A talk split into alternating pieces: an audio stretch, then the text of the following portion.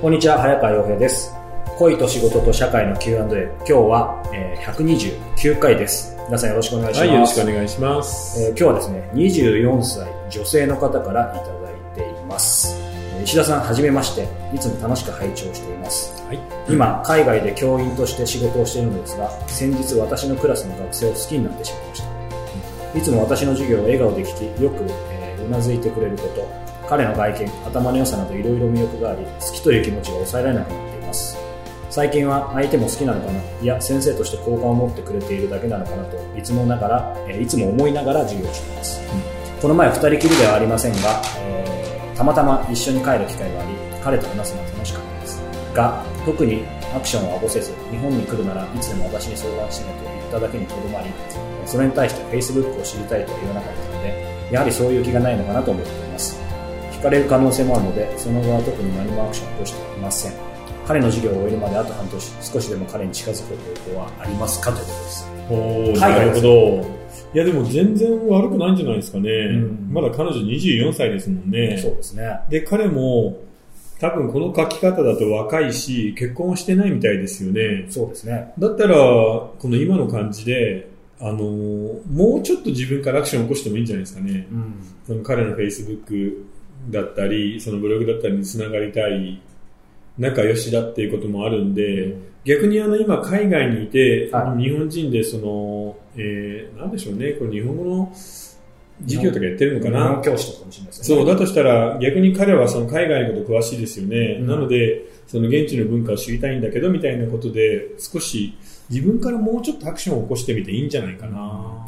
なんかどう、あれなんですかね、まあ、その相手が海外の人っていうことより、やっぱりその生徒と先生みたいな、うんなんかそこら辺の倫理観じゃないけど、そういうのに悩んでるんですかね。があるのかもしれないですね。うん、でも別にそんなの気にしなくていいんじゃないかな。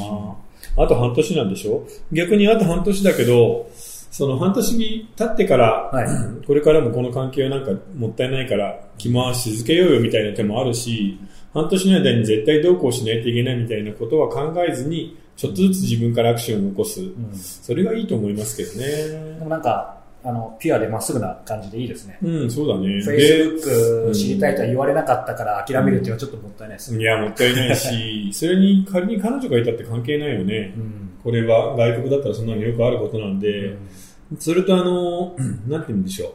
日本人みたいに、はいその1対1ですぐ付き合うステディみたいなことじゃないんで、うん割と幅広く男女がデートするじゃないですか、外国の人って。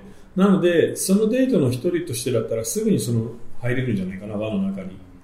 なので、一回ちょっと自分から、あの、フレンドリーに、はいで、まあ、正面からこうアクションを起こしてみるっていうのもいいと思いますけどね。別に先生、生徒でも。そうそうそう。だから生徒の間は控えめにしておいて、生徒期間が終わったらもうその半年内で連絡先ぐらい来てると思うんで、割とオープンに、あからさまにアクションするっていう感じでいけば悪くないと思うんだけどな。なんか帰国しちゃうんですかね、ちょっとこの文章だけだと。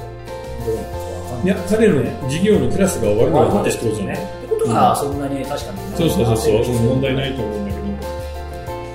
うん、まあでも頑張ってみてほしいですね。頑張ってください。はい。さあ、この番組では皆様からの質問を募集しています。また、えーイラさんと双方向でつながれるサロンのえー会員も募集しています。どちらもホームページからご覧ください。今日は129回でした。皆さんありがとうございました。はい、ありがとうございました。